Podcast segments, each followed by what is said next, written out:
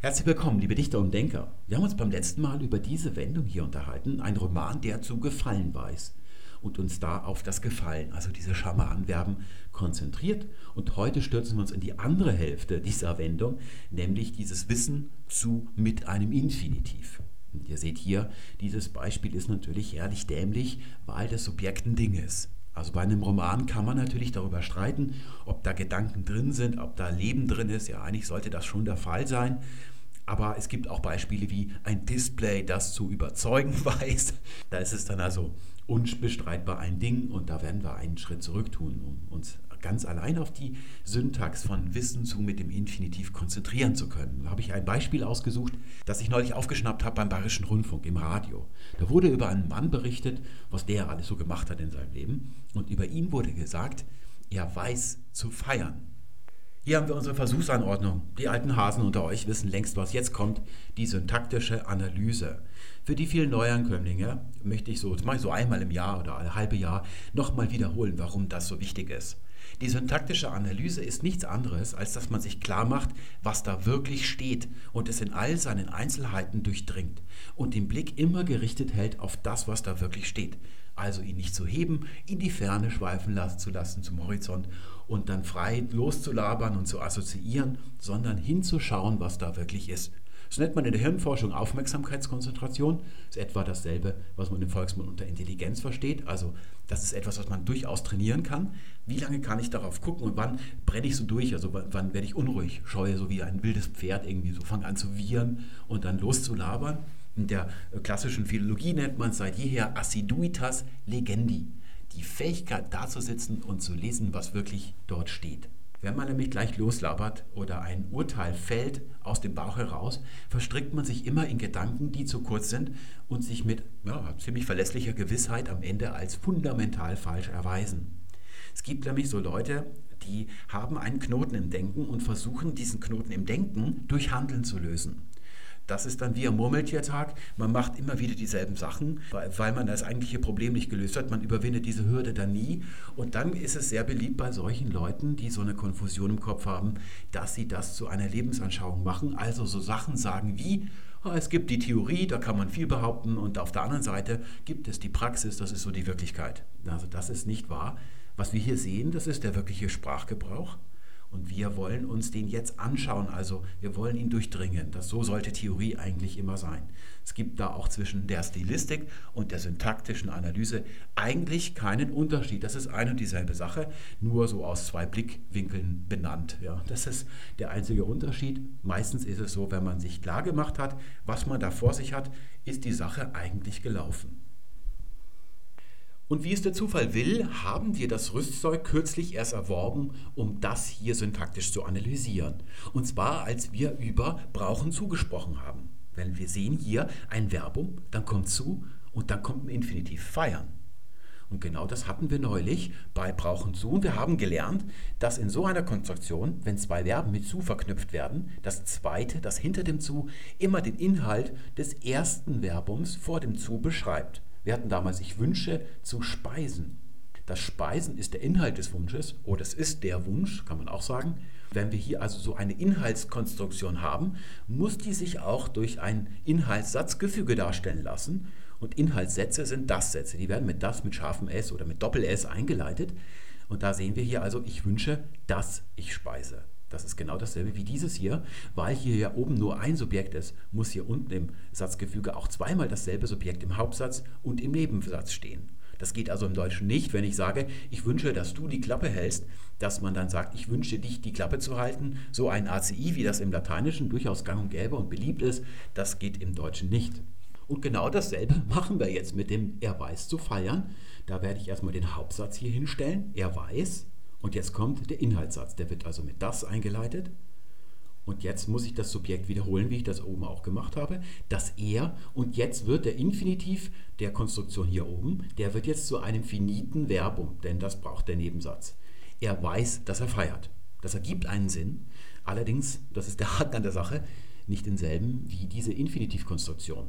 Denn er weiß zu feiern bedeutet, er feiert gerne. Also er lässt keine Feier aus. Aber genau das möchte die Redakteurin vom Bayerischen Rundfunk sagen. Sie sagt es allerdings nicht, weil sich Form und Inhalt widersprechen. Damit ist die Sache eigentlich gelaufen. Ich habe das ja versprochen am Anfang. Wenn man die syntaktische Analyse brav und ordentlich macht, dann hat man am Ende ein syntaktisches Urteil, das sich von selbst ergibt. Das steht dann da, ohne dass man irgendwie so aus dem Bauch heraus irgendwas gleich urteilen muss. Ne? Das sehen wir hier also, das ist falsch, was da steht. Er weiß zu feiern, die Konstruktion ist falsch. Und damit sind wir eigentlich fertig. Es gibt nicht mehr groß was drüber zu sagen. Das gibt es schon, aber für die Beurteilung der Phrase selbst, da sind wir eigentlich schon fertig. Da kann man natürlich jetzt einen Einwand erheben. Also einen, den man sehr häufig hört von Nicht-Linguisten, das würde ich also gar nicht sagen, sondern den Mitläufern in der Linguistik. Die Leute, die eigentlich etwas aufgeschnappt haben und es dann immer anwenden, ohne es wirklich verstanden zu haben. Die sagen dann zum Beispiel, ja, aber vielleicht setzt sich das ja durch. Die Sprache verändert sich ja dauernd. Das ist das, was die dauernd immer anbringen. Und ja, dann muss es ja möglich sein, dass man mal die Regeln durchbricht, damit die Sprache sich verändern kann. Es ist erstaunlich, dass das dann jemand sagt, der zur formalen Linguistik, also der germanistischen Linguistik zum Beispiel gehört. Denn es ist eine der Maximen oder die Maxime schlechthin der modernen Linguistik, dass die Beschreibung der Sprache ahistorisch ist. Das heißt nicht nur Vergangenheit, wenn ich historisch sage, sondern auch Zukunft. Es spielt keine Rolle, was morgen ist oder was gestern war, wenn ich jetzt hier so eine Äußerung vom Bayerischen Rundfunk von einem bestimmten Kalendertag habe. Dann analysiere ich, dann ist also die Frage, ob das richtig oder falsch ist in der Grammatik, ergibt sich nur aus den grammatischen Regeln von diesem Tag. Was davor gewesen ist und was danach kommen wird, ob wir in 20 Jahren das vielleicht sagen würden, das spielt keine Rolle für die Beurteilung, ob das richtig oder falsch ist. Nur mal so als kleines Gleichnis, an denen habe ich meine Freude gefunden, seit ich damals über Jesus gesprochen habe, für die Computernerds. Stellt euch mal vor, ich schreibe ein Programm in irgendeiner Programmiersprache und habe zum Beispiel if und else. Das sind so zwei Befehle. Na, da kann ich also so eine Fallunterscheidung einführen. Und da muss ich mir natürlich vorher Gedanken machen, wie die auszusehen hat, die Fallunterscheidung, bevor ich dem Computer über if und else diese beiden Befehle mitteile, dass er sie vorzunehmen hat. Und sage ich mir, ja, ich mag es eigentlich mehr so unentschieden. Warum sich entscheiden, wenn man ja später noch drüber nachdenken kann? Und dann äh, erfinde ich einfach in meinem Computerprogramm einen neuen Befehl. Maybe heißt der. Ja, was passiert? Na, natürlich läuft das Programm nicht ordentlich durch. Ja, die sagt, der Computer sagt, du kannst mir mal die Kimme runterrutschen. Und dann sage ich, ja, aber vielleicht wird es in 20 Jahren mal in C ein gültiger Befehl sein. Das spielt aber keine Rolle dafür, dass es heute eben nicht ein gültiger Befehl ist. Und so ist es bei der Sprache auch. Das heißt also, dass die Sprache sich entwickelt, das stimmt zwar, aber es ist kein Kriterium für die Frage, ob heute jetzt etwas richtig oder falsch ist. Das wird immer synchron, sagt man. Also jetzt, die Regeln, die jetzt gelten, innerhalb der festgelegten geltenden Regeln wird sowas immer beurteilt. Dieser Einwand ist also methodologisch falsch, aber er ist natürlich auch noch faktisch falsch. Denn diese Wendung, das darf ich schon mal verraten, die ist nicht ganz so jung. Also das ist nicht die Redakteurin vom Bayerischen Rundfunk gewesen, die sich das ausgedacht hat. Es gibt ja zum Beispiel richtige Wendungen. Er weiß sich nicht anders zu helfen, sagt man. Werden wir gleich drüber sprechen. Da sieht man, es ist schon ein bisschen älter, aber dennoch hat sich das nicht durchgesetzt. Wir sagen können oder er feiert gerne. Und zwar sehr lange hat sich das nicht durchgesetzt. Wenn wir auch gleich noch rausfinden sodass das also nicht stimmt, dass man das dann, wenn es jetzt hier einer macht, im Bälde sagt. Also diese falsche Konstruktion, die hat ihre Chance gehabt. Jetzt steht natürlich die Frage im Raum, warum der Sinn von dieser Konstruktion nicht der da oben entspricht, obwohl wir sie nach dem gleichen Schema ganz formal streng von dem hier abgeleitet haben. Und ihr werdet sehen, wenn ihr mal eine ganz lange Liste schreibt, mit unterschiedlichen Verben, zum Beispiel statt Wünsche, ich erlaube mir zu speisen und so weiter, dass das also bei ganz vielen Verben, fast allen geht. Aber warum geht es hier eben nicht? Also warum ist das hier falsch? Die Antwort darauf ist, dass Wissen ein Modalverb ist, ein Präterito Präsens, da haben wir neulich drüber gesprochen. So wie können, ich kann zum Beispiel. Und das Wissen, das ist ein Präterito Präsens der ersten Ablautreihe. Das ist so ähnlich wie Reiten. Da lautet die Vergangenheit, ich ritt heute. Im Mittelalter lautete sie noch, ich reit. Und das ist genau das Gleiche, was ich weiß. Und wir sehen, wir wissen, da verändert sich der Vokal zwischen Singular und Plural. Das ist also bei diesen Präterito-Präsentien ist es eben der Fall. Und das sind Modalverben. Und bei Modalverben ist es nicht so, dass der Infinitiv als an zweiter Stelle der Inhalt des Modalverbs wäre, sondern umgekehrt ist das Modalverb eine Modifikation des Infinitivs und da steht dann nie ein zu. Also nach Wissen dürfte dann hier eben kein zu stehen. Das ist der Grund, warum das hier nicht funktioniert. Und jetzt wollen wir mal für einen Augenblick nicht so streng sein. Für ein Sekündchen nur. Und zwar nicht so streng, wie wir sind. Wir sind selbst nicht streng, sondern beschreiben nur die Strenge der Grammatik im Alltag. Ihr könnt ja gerne vor die Tür gehen und mal mit jemand reden und dabei ein Wort auf einer anderen Silbe betonen, als man das normalerweise macht. Da wird er sofort zwinkern oder einen Kopf schräg legen und sich denken, mit wem habe ich es denn da zu tun? Der ist aber entweder ein Idiot oder er hat Deutsch nicht zur Muttersprache. So eng sind diese Konventionen nämlich in Wirklichkeit. Und wir kommen jetzt mal der Redakteurin so weit entgegen, bis das hier unten dasselbe bedeutet wie das hier oben. Da kann ich also zunächst mal vom Inhaltssatz abrücken. Kann ich also das das zum Beispiel ersetzen durch wie. Aber das reicht nicht. Er weiß, wie er feiert, hat immer noch nicht denselben Sinn wie das, was hier oben steht. Dazu müsste ich nämlich noch das Subjekt im Nebensatz verändern. Er weiß, wie man feiert. Dann hätte ich den Sinn von hier oben. Das ist zwar dann noch übertragen, er feiert gerne, aber dennoch haben wir jetzt eigentlich ja, die Gleichheit erreicht. Aber ihr seht, man muss ganz schön viel aufgeben, eigentlich alles, damit das ist. Und da gibt es eben viele Leute, die das nicht bemerken. Die Frage ist jetzt, wer hat es als erstes nicht bemerkt? Also wer ist der Patient Null? Den muss es ja geben. Wer hat sich das Ganze ausgedacht? Und das werden wir also jetzt für den Rest der Sendung ergründen, denn am Ende wird sich eine ganz tolle Erkenntnis dann für die Stilistik und eine Hausaufgabe für euch daraus ergeben. Also bleibt dran bis zum Ende. Wir werden jetzt mal versuchen herauszufinden, woher das kommt, dieser Sprachgebrauch, obwohl der so offenkundig gegen die syntaktischen Regeln verstößt. Das Erste, was man vielleicht denken könnte, worauf man zunächst stößt, ist, dass es eine ganz ähnliche Wendung gibt und dass es er versteht zu feiern. Ja, da könnte man annehmen, dass das er weiß von diesem versteht analog abgeleitet ist. Aber tatsächlich ist das Problem bei versteht, wenn wir den Test hier unten wieder durchführen, genau dasselbe. Er versteht, dass er feiert, das ist auch nicht gemeint mit er versteht zu feiern. In Wirklichkeit ist es so, dass nicht das Wissen von dem Verstehen analog abgeleitet ist, sondern umgekehrt das Verstehen nochmal als weiterer Schritt der Verschnöselung entstanden ist. Also das ist noch viel jünger als dieses Er weiß. Das ist also wirklich ursprünglich aus sich selbst heraus entstanden. Und da werden wir jetzt mal gucken, wo das herkommen kann. Wir tasten uns ganz langsam vor oder eigentlich zurück in die Vergangenheit zum Ursprung dieser Wendung. Und wir fangen mit der Gegenwart an und stellen die Frage, die Dame vom Bayerischen Rundfunk, was hat sie dazu veranlasst, er weiß zu feiern zu sagen und nicht zum Beispiel, er feiert gern, er hat nie irgendeine Party ausgelassen, er war ein Lebemann oder solche Sachen. Warum wählt sie diese Konstruktion? Und warum bemerkt sie nicht, dass sie syntaktisch falsch ist? Sie ist ja nicht nur falsch, weil wir das hier syntaktisch theoretisch nachgewiesen haben, es ist kein Zufall, dass niemand so spricht. Das ist nämlich nicht so, dass es einen Unterschied zwischen Theorie und Praxis gäbe, wie das die Leute mit dem Knoten im Gehirn gerne so sehen. Denn in der Wirklichkeit, in der Alltagssprache sagt niemand Wissen zu plus Infinitiv. Das kommt nicht vor und auch im guten geschriebenen Deutsch ist das nicht üblich. Das sind ganz, ganz wenige Texte, die nicht nur durch dieses eine Merkmal auffallen, sondern durch viele. Das ist meistens ja, ist Schnöseldeutsch, nenne ich das. Man nennt es auch gerne Bullshit-Bingo. Das ist also der Wunsch, feiner zu klingen, als man selbst ist oder man im Allgemeinen spricht. So diese Haltung, eine Attitüde, jetzt krempel ich die Ärmel hoch und greife zur Feder. Jetzt schreibe ich mal ordentlich was Schriftdeutsches aufs Blatt Papier und das trage ich dann vor. Da kann ich nicht so reden, wie ich jetzt beim Metzger rede, wenn ich mir ein Kotelett bestelle, sondern da muss ordentlich was rauskommen. Ja, das ist, da wirkt man dann aber nicht feiner, sondern man wirkt bemüht oder man macht sich lächerlich, so als würde man beim Tee trinken, wenn man die Tasse hält, den kleinen Finger abspreizen. Da denkt man vielleicht, das ist fein, so machen das die Leute bei Hofe. Aber wenn man so bei Hofe die Teetasse halten würde, würden die sich denken, was ist das denn für ein Tölpel? Das ist das Problem.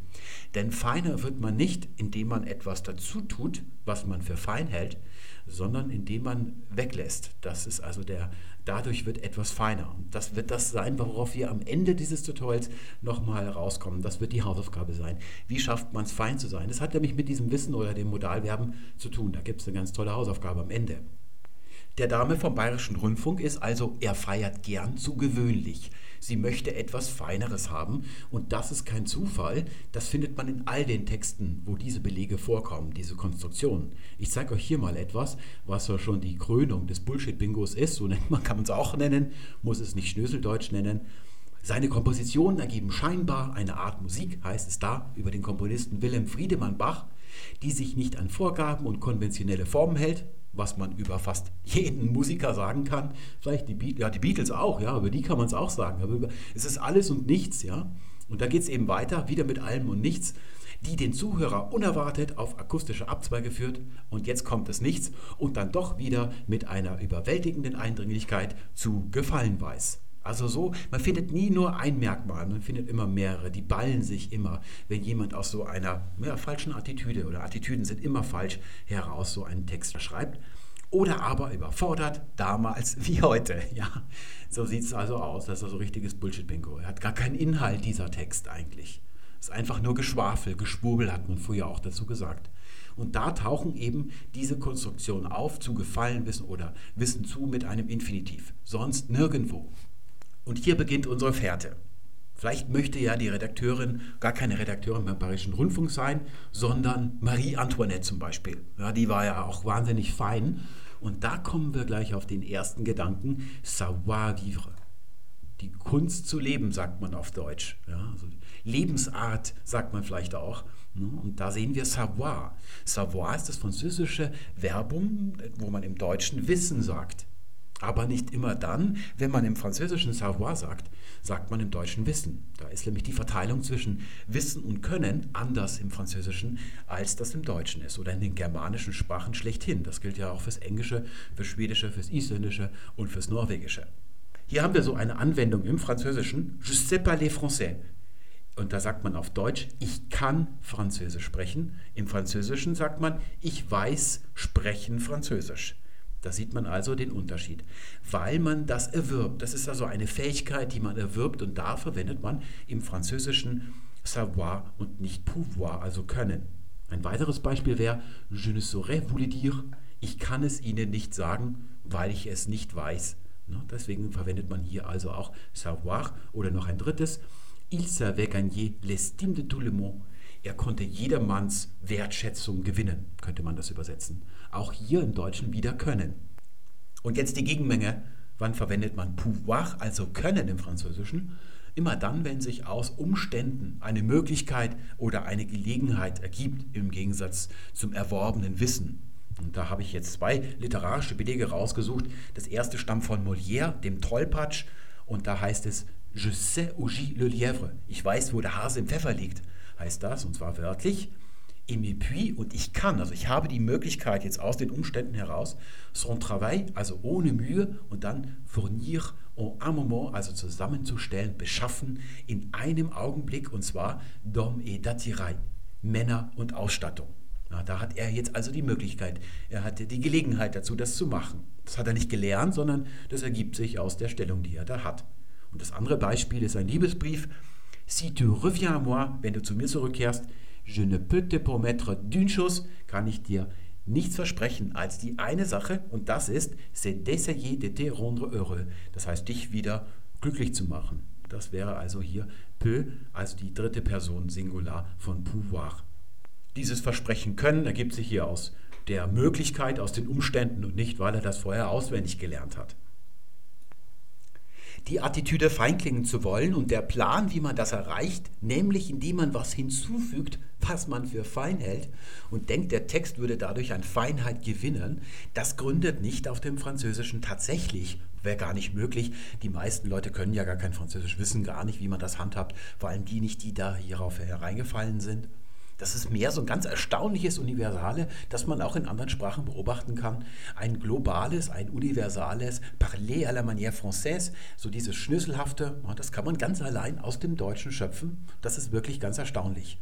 Und hier haben wir wieder so einen Knoten im Denken, der darin besteht, dass man sich einredet, man gewönne, indem man etwas hinzufügt. Aber in Wirklichkeit, das weiß jeder, der schon mal einen Roman überarbeitet hat, ist die Gegenrichtung die richtige. Nämlich, indem man etwas wegnimmt, gewinnt man etwas. Und was nimmt man weg? Das Überflüssige, also das Leere, das ist nämlich ein Kennzeichen der gesprochenen Sprache. Da sagt man zum Beispiel, ich will mich jetzt ja gar nicht beklagen. Nach dem Wegnehmen wird daraus, ich beklage mich nicht. Also man nimmt das Profane heraus. Das werde ich euch am Ende zeigen. Da habe ich was ganz Tolles, was mit diesem Thema hier in Zusammenhang steht, als Hausaufgabe für euch. Das wird euch dann wie Schuppen von den Augen fallen. Ja, und dieser Plan, dass man was hinzufügt, dieser Knoten im Denken, das ist so ein bisschen wie bei einer russischen Oligarchengattin in Baden-Baden. Die glaubt, die redet sich ein, sie würde mondäner wirken, wenn sie sich so mit Schmuck behängt, dass sie in die Knie geht. Und dazu malt sie sich dann auch noch mit Rot an, so mit Rouge, dass sie wie so eine Signalboje leuchtet in der Gegend. Und für alle anderen Menschen, also den Rest der Welt, so viel zum Thema Mondänität, wirkt sie aber wie eine Puffmutter. Aber das merkt sie selber gar nicht mehr. Sie denkt, dass das, das Überschreiten hier der Regeln, wenn sowas hier falsch klingt, so ist es bei der Frau vom Bayerischen Rundfunk gewesen, dass das besonders elegant wäre, was eigentlich alle anderen als grammatikalisch falsch nur empfinden. Und so einen Knoten im Denken durch Handeln lösen zu wollen, das ist immer die Voraussetzung für Zwanghaftigkeit. Das seht ihr hier am Beispiel vom letzten Mal. Da ist in jedem Satz Murmeltiertag. Überall weiß irgendetwas zu gefallen. Der kommt da nicht mehr raus. Also da wiederholt sich der Zwang ständig, weil er eben diesen Schritt nicht zurückmacht und mit dem Handeln erstmal aufhört und sich sagt, was mache ich da eigentlich? Und erstmal dieses, den Knoten im Denken erstmal auflöst. Jetzt ergibt sich natürlich die Frage, wie kommt es zu so einer Attitüde? Grundsätzlich ist jede Attitüde beim Schreiben und nicht nur dort, überall, wo es um Ästhetik, um Wahrnehmung geht, wirkt eine Attitüde immer falsch oder ist falsch. Wie kommt es jetzt dazu? Stellt euch mal vor, ihr geht auf der Straße entlang, wo ihr gerade wohnt, in Hamburg, in Berlin, in München oder in Baden-Baden, und da kommt eine russische Oligarchengattin euch entgegen, schwer behängt mit Schmuck. Sie selber hält sich für vornehm und mundän, aber ihr denkt euch, Mann, die wirkt aber billig. Woher schöpft ihr euer Urteil? Also woher kommt das? Ganz einfach daher, dass ihr schon sehr viele Frauen in eurem Leben gesehen habt. Und so aus dem Querschnitt wisst, dass die meisten Frauen sich mit weniger zufrieden geben. Und das ist das ästhetische Niveau, auf dessen Grundlage ihr diese Bewertung von der russischen Oligarchengattin abgibt.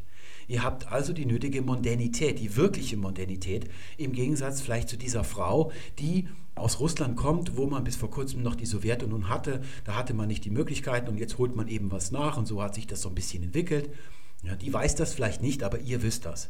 Ihr habt so die Belesenheit, was die Frauen und ihr Erscheinungsbild angeht. Und so ist das auch bei der Sprache. Wenn einem sowas hier passiert, wenn man sowas sieht, ist das immer das Zeugnis davon, dass man zu wenig gelesen hat. Das heißt, gute, überarbeitete Texte. Es sieht nur so aus, als würde das heute so ein bisschen ausufern. Es liegt nur daran, dass heute jeder veröffentlichen kann. Ja, früher hatte man da ganz andere Hürden. Aber auch zu früheren Zeiten hat es sowas schon gegeben, solche Attitüden. Also ich lese sehr viel in Büchern aus dem 19. Jahrhundert und da findet man auch ganz schreckliche Sachen. Allerdings nicht genau diese hier, die ist ganz frisch. Und das ist dann immer so, dass eine, einer fängt damit wieder an und dann machen es alle anderen maßlos nach. Es ist ja ein Merkmal der Kopie, wie hier, was ihr vor euch seht, dass sie maßlos ist im Gegensatz zum Original.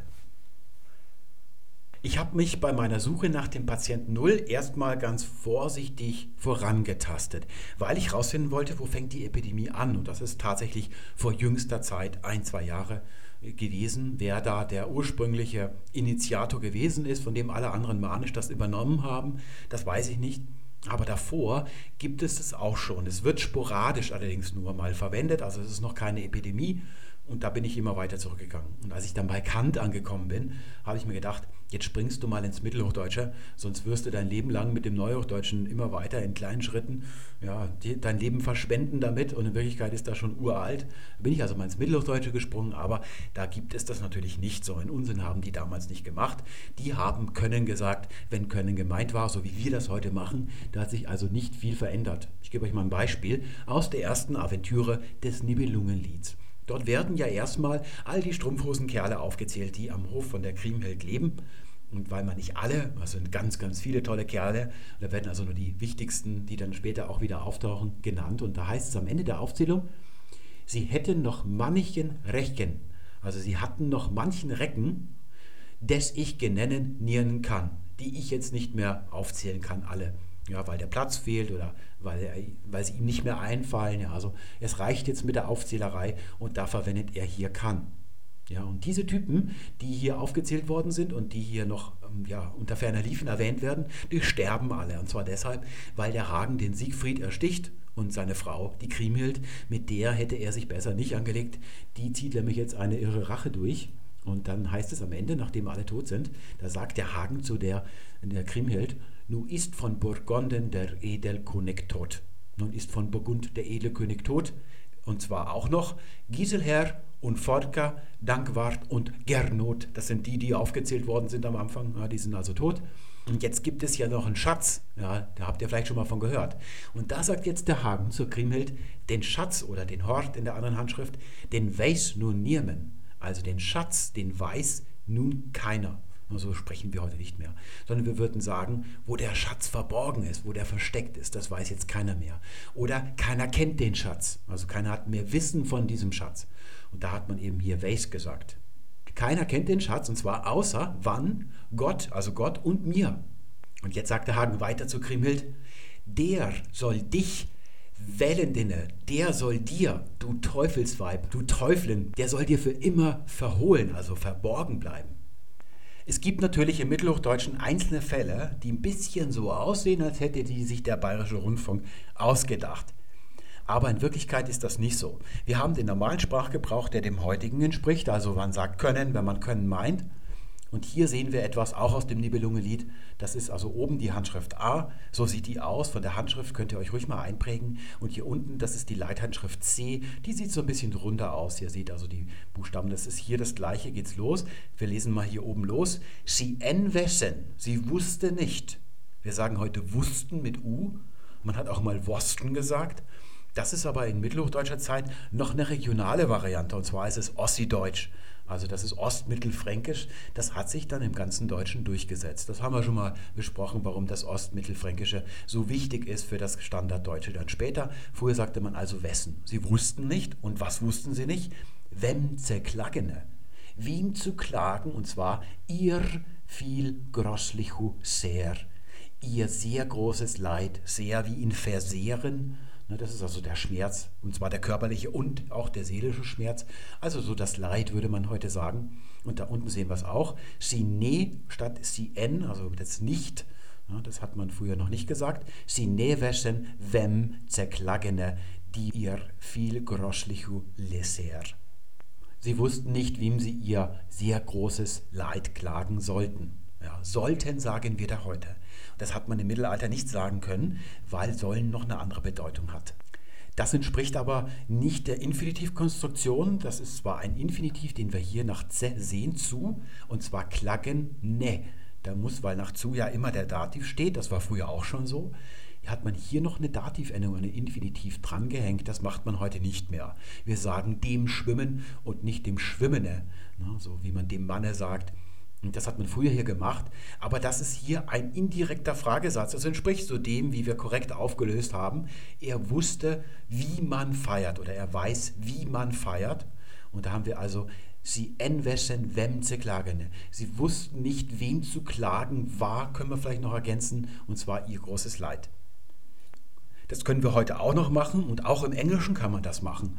Da sagt man zum Beispiel, I don't know what to do oder I don't know where to go. Aber was wir nicht sagen können, he knows to party. Das kann man nicht sagen. Das könnt ihr mal probieren, wenn ihr in Amerika seid, wenn euch die Leute Bild anschauen. Das geht da also auch nicht. Hier war noch angekündigt, dass zu diesem Thema noch ein drittes Video erscheinen wird. So eine kurze, ja, kurze Ergänzung. Und zwar das Verbum to know. Ja, was es damit auf sich hat. Das klingt ja so ein bisschen komisch. Es gibt das Wissen etymologisch nicht im Englischen, aber to know, das gibt es wiederum bei uns nicht. Und da werden wir ein kleines Extra-Video machen, also was es damit auf sich hat. Das ist nämlich durchaus dieses Wissen oder das Kennen. Und das werden wir uns dann nochmal in einem einzelnen Video für Spezialinteressierte ansehen. Gut, es geht also im Mittelhochdeutschen nur mit so einem Infinitiv, wenn es in so einen indirekten Fragesatz eingebaut ist, aber nicht mit einer normalen, also Wissen zu klagen. Das kann man nicht sagen im Mittelhochdeutschen. Und dann habe ich also bei Kant aufgehört, aber irgendwo zwischen Kant und dem Nibelungenlied muss der Patient Null gelebt haben. Und da bin ich jetzt also noch ein bisschen weiter in die frühneuhochdeutsche Zeit von Kant aus weitergegangen. Da bin ich also bei Grimmelshausen angekommen. Der hat das auch schon einmal, zweimal verwendet in seinem Roman, der so ein großer Erfolg gewesen ist im 17. Jahrhundert. Ja, und jetzt bleibt eigentlich nur noch einer. Und das ist Martin Luther. Bei Martin Luther sollte man immer voraussetzen, um nicht unnötig Zeit zu vertun, dass er genau gewusst hat, was er da tut. Und die Aufgabe besteht dann darin, herauszufinden, was hat er gewollt. Das wird uns hier beeindruckend gleich gelingen. Zunächst mal, wenn wir das hier lesen, ein verständiges Herz weiß, sich vernünftig zu halten. Das sieht sehr modern aus. Also das würde uns gar nicht auffallen, dass es von Luther stammt. Es könnte auch beim Bayerischen Rundfunk gesagt sein. Man muss da aufpassen, das ist Frühneuhochdeutsch. Das ist nicht dieselbe Sprache, die wir heute sprechen. Das sieht jetzt hier so aus, aber auch wenn man hier alle Fälle von einem Infinitiv mit zu kombiniert mit einem anderen Verb untersuchen würde und eine Regel ableitet, die wäre erstmal nicht genau dieselbe, denn dieses zu hat sich erst im Laufe der Zeit gebildet. Und zweitens könnte man dennoch das Sprachempfinden, das Luther hatte, wenn er sowas gemacht hat, nicht genau nachempfinden. Also das wird uns nie gelingen, auch wenn wir alle Belege analysiert haben. Das sei gerade mal dazu gesagt. Aber vom Allgemeinen mal abgesehen, sieht es auch tatsächlich genauso aus wie der Beleg vom Bayerischen Rundfunk. Also da sieht man ja, durchaus keinen großen Unterschied. Das muss man schon sagen. Jetzt haben wir das Luther unterstellt, dass er weiß, was er tut. Die Attitüde fein zu klingen, äh, die hat er mit Sicherheit nicht gehabt, das wissen wir, sondern eher das Gegenteil davon. Also er wollte sich verständlich machen, er wollte fürs Volk schreiben. Das ist zwar auch eine Attitüde, aber das ist eben die einzige Attitüde, die nicht schlecht ist, sondern eigentlich ganz gut, dass man verständlich klingt oder sinnlich klingt. Das hat er auch gewollt. Wir müssen jetzt aber dennoch testen. Zunächst müssen wir mal testen, was hat Luther denn eigentlich geschrieben, wenn er können sagen wollte, wo wir heute auch können sagen. Da habe ich mir was rausgesucht aus den 95 Thesen, ja, die habt ihr schon oft gehört, oder von denen habt ihr schon oft gehört, wie die klingen oder was die sagen. Das habt ihr wahrscheinlich noch nicht gehört. Hier habe ich mal die fünfte. Der Papst will noch kann nicht irgend andere Strafe erlassen, außer der, welche er nach seinem Gefallen oder laut der Kanones das ist dir päpstliche Satzungen auferlegt hat. Und da seht ihr hier, hat er kann geschrieben. Nicht weißt du, das würde Luther nicht machen. Also er sagt immer kann, nur in ganz, ganz wenigen Fällen benutzt er Wissen zu mit dem Infinitiv. Und die müssen wir uns jetzt genau ansehen. Zurück zum verständigen Herzen. Wir sehen hier eine Quellenangabe. Sprüche 1815. Das sind die Sprüche Salomos. Also die hat er sich natürlich nicht selber ausgedacht. Es war auch nicht der liebe Gott, also falls euch das im Religionsunterricht erzählt worden ist, stimmt nicht, sondern das haben sich alte Ägypter ausgedacht. Das ist die Lehre des Amenope, die hier in großen Teilen in diesem Buch des Alten Testaments naja, zerschnitten und dann neu kompiliert worden ist, wie der Gutenberg sagen würde. Da heißt die Originalversion jetzt im Hebräischen so, Leb, das heißt Herz, Nabaun heißt des Vernünftigen, das ist das Herz des Vernünftigen. Jigni, das erlangt. Und zwar, was erlangt denn dieses Herz? Wissen. Und ihr seht, ich habe dieses Wissen, diese Vokabel im Hebräischen, Da'at, das habe ich markiert. Denn das ist nicht irgendeine Vokabel, das ist wirklich ganz wichtig. Das ist eine ganz zentrale Institution des religiösen Denkens, kann man sagen. Hier habe ich mal für die Madonna-Fans unter euch bei Wikipedia den Artikel Sephirot aufgeschlagen. Das hängt mit dem Wort Ziffer zusammen. Im Deutschen, der Singular im Hebräischen ist Sephira. Und was ist das? Ja, da kann ich hier mal gerade ein bisschen zur Seite rücken. Das ist so in der Kabbalah, das kennt ihr, deswegen die Madonna. Das ist also hier der Baum des Lebens. Also das ist eigentlich die Schöpfung in ihren einzelnen Stationen. Und es geht hier also los mit der ersten Instanz, die interessiert uns nicht. Aber hier haben wir Binah und da haben wir Chokma. Ja, das ist so zusammengefasst so ein bisschen der Intellekt und farbig so ein bisschen heller. Da'at, das ist genau die Vokabel, die wir gerade gelesen haben. Das ist so ein inoffizielles Sifira hier in diesem Lebensbaum. Das ist so die Verknüpfung oder das Hypernym vom binaren Chokma, also das zusammengefasst. Das ist so das bewusste Denken. Ich weiß nicht, wie das bei den Protestanten ist, aber es gibt im Katholizismus zwei Lehrämter. Also die Lehrämter sind die Institutionen, die einem die Wahrheit als Gläubigen eingeben. Ja, der erste ist natürlich der Papst. Und dann gibt es aber noch ein zweites Lehramt, das verschweigt man sehr gerne. Ja, das ist das innere Lehramt. Also die Weisheit kann auch beim richtigen Religiösen von innen kommen. Und darum geht es auch hier in dieser Stelle. Das vernünftige Herz weiß sich vernünftig zu halten. Das ist das innere Lehramt. Das wird ein bisschen gerne verschwiegen im Katholizismus.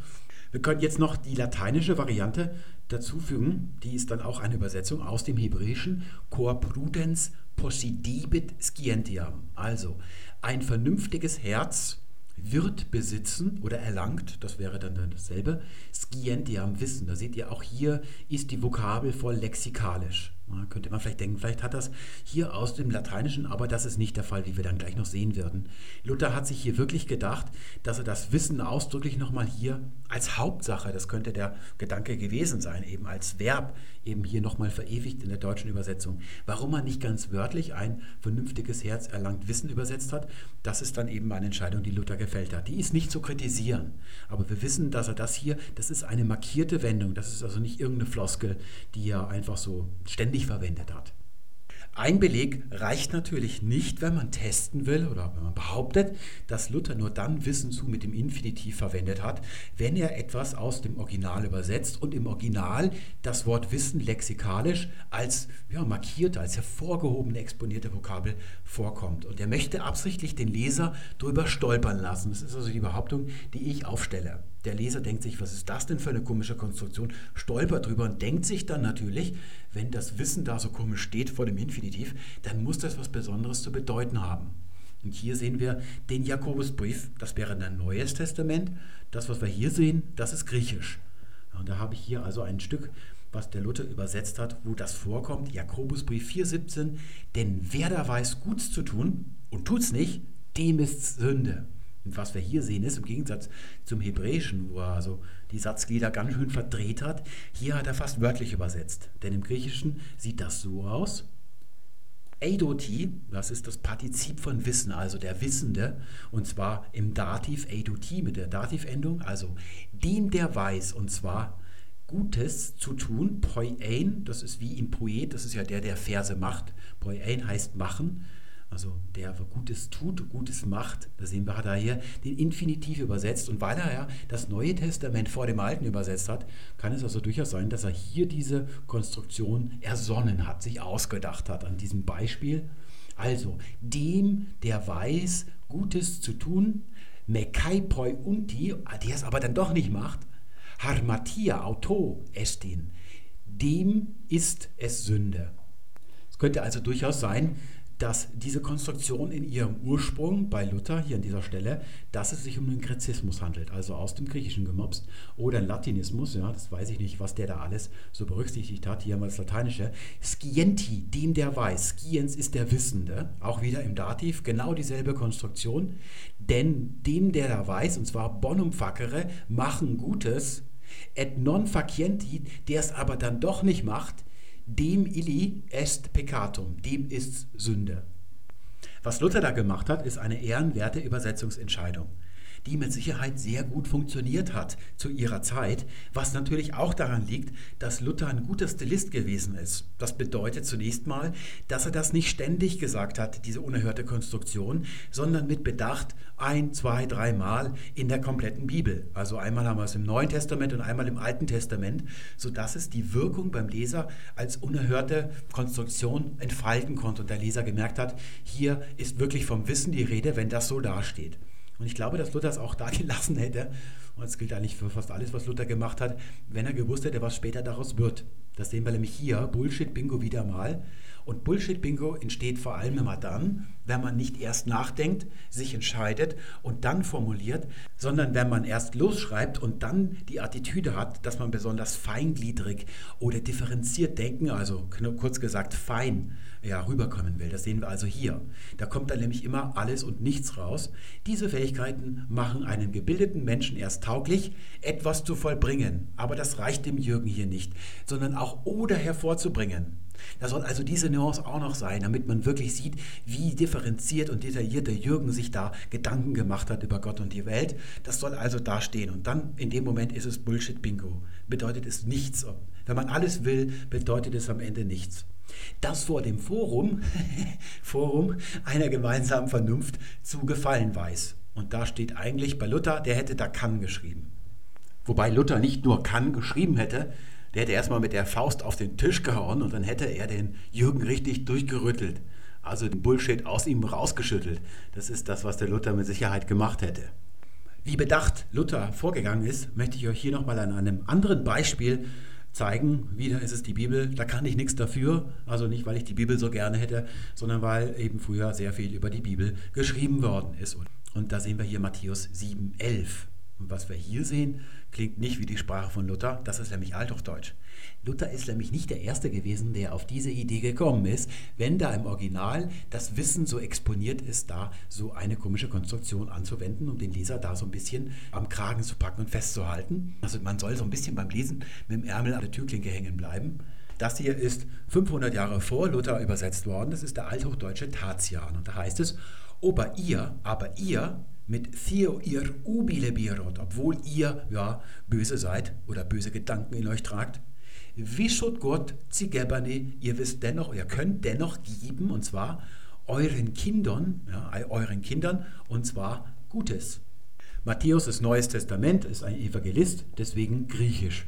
Schauen wir uns mal an, was der Grieche sich da so gedacht hat. Eun hymeis ponere ontes, obwohl ihr Schlechte seiend seid, also das ist ein Partizip, so wird das konstruiert, bedeutet aber, obwohl ihr schlecht seid, eudate, wisst ihr. Ne, Eudan ist auch so eine Art Präterito Präsens. Die Form ist der Form nach ein Perfekt. Euda, ich weiß, weil es heißt, ich habe gesehen. Deswegen diese Perfektform. Und zwar, ihr wisst, und zwar, Didonai, geben, ihr wisst, wie man gibt. Und zwar Gaben, Domata, und zwar gute Gaben, Agatha Domata, gute Gaben, Tois Technosimon, euren Kindern. Wenn man sich anschaut, was in den modernen Bibelübersetzungen, in moderne Sprachen daraus gemacht worden ist, sieht man, dass keiner die Gelegenheit ausgelassen hat, dieses Eudate mit Wissen zu übersetzen. In Frankreich heißt es Vous savez donner des bonnes choses à vos enfants und im Englischen heißt es Know how to give, also auch wieder Wissen im Isländischen Havith vit auas geva. Ihr habt das Wissen zu geben. Und jetzt kommt Luther. Luther sagt, euderte ist eine normale Verbform. Das ist jetzt nicht was Besonderes. Also wo das Partizip zum Subjekt gemacht ist von diesem euder, die ihr die Wissenden oder sowas. Und Luther sagt sich jetzt, die können mich mal und übersetzt folgendes. So denn ihr, die ihr doch arg seid, könnt dennoch euren Kindern gute Gaben geben. Luther greift also nur ganz selten zu Wissen zu. Das ist hier dieser Beleg, der ist also der Nachweis, dass das also keine gängige Floskel war, sondern ein Kunstgriff, den Luther ganz bewusst angewendet hat.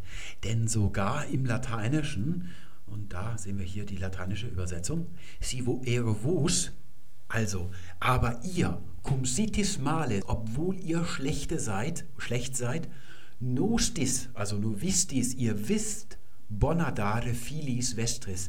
Ihr wisst zu geben gute Dinge euren Kindern. Auch im Lateinischen wird also hier Wissen angenommen, aber es ist kein Modalverb. Denn im Lateinischen gibt es eigentlich keine Modalverben. Das werden wir uns jetzt anschauen. Wir kommen jetzt zu eurer Hausaufgabe. Hier haben wir Hermann Menge. Es ist ein Buch, das 1872 geschrieben worden ist und sein Titel lautet, ich muss es mir gerade hinhalten, Repetitorium der lateinischen Syntax und Stilistik, ein Lehrbuch für Studierende und fortgeschrittene Schüler, zugleich ein praktisches Repetitorium für Lehrer, bearbeitet von Dr. Hermann Menge. Erster Teil Fragen, zweiter Teil Antworten. So muss eine Inhaltsangabe aussehen. Und da habe ich hier die passende Passage uns ausgesucht, wo über genau dieses Phänomen geredet wird. Und vorhin habe ich ja gesagt, man erreicht keine Feinheit, indem man etwas Feines hinzufügt, sondern indem man etwas wegnimmt. Und das wird jetzt die Hausaufgabe also sein. Wir lesen uns erstmal durch, was der Herr Menge da so zu sagen hat. Das klingt ein bisschen lustig, weil er natürlich noch wie ein Schulmeister, er ist also ein Gymnasialdirektor AD, glaube ich, ja, ein königlich, königlicher Gymnasialdirektor AD ist er. Der redet natürlich auch dementsprechend, aber da werden wir uns jetzt eben ja, amüsieren, werden wir uns das durchlesen. Unter phrasiologischen Verben versteht man diejenigen Hilfsverba, die der Deutsche überhaupt die moderne Darstellung gebraucht, um über die Weise, in der das Subjekt bei der Haupthandlung beteiligt ist, vollständigen Aufschluss zu geben. Jetzt geht es mit Gänsefüßchen weiter, obwohl es gar, gar nicht zitiert wird, sondern es ist weiterhin der Herr Menge, der zitiert sich jetzt also selber. Somit sind sie größtenteils ein Produkt der modernen Reflexion, welche die Verhältnisse der Handlung dem Hörenden möglichst plan zu machen und alle Dunkelheit und Unbestimmtheit der Auffassung zu verbannen sucht. Was sie aber der Sprache an Deutlichkeit geben, das nehmen sie derselben an bündiger Kürze. Da, wo der Lateiner ins Hauptverbum bloß eine Kraft legt, deren Erkenntnis er dem Leser überlässt, zieht der Deutsche diese Kraft gleichsam ans Tageslicht und verkörpert sie in einem eigenen Verbum. Ja, also was ist damit gemeint? Genau das, worüber wir die ganze Zeit reden. So übersetzt der Deutsche aktive Verba mit können, müssen, wissen, wollen, sollen, dürfen, brauchen, lassen. Wir fangen gleich mal mit dem ersten Beispiel an. Das ist das Brauchen, über das wir schon gesprochen haben. Da heißt es im Lateinischen Jussa Magistri, die Befehle des Lehrers oder die Anordnungen des Lehrers. Qui metuet, wer die fürchtet non mituet verbera, der fürchtet Schläge nicht. Und der Deutsche übersetzt, der braucht keine Schläge zu fürchten. Wer sich also an die Anordnungen des Lehrers hält, der braucht keine Schläge zu fürchten. Und der Lateiner, also der Römer, der schreibt nur, der fürchtet nicht Schläge. Das ist also hier der Unterschied zwischen dem Lateinischen und dem Deutschen. Das ist das, was der Herr Menge hier oben so wortgewaltig uns zu erklären versucht. Das nächste Beispiel wäre hier hoc unum dico, also das eine sage ich, heißt es im Lateinischen wörtlich, aber auf Deutsch übersetzen wir, ich will nur das eine sagen.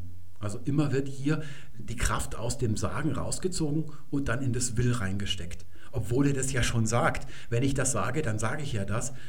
Noch krasser ist dieses hier, non-audio. Ich höre nicht, heißt das wörtlich, aber der Deutsche übersetzt, ich will davon nichts hören. Ja, so reden wir also heute.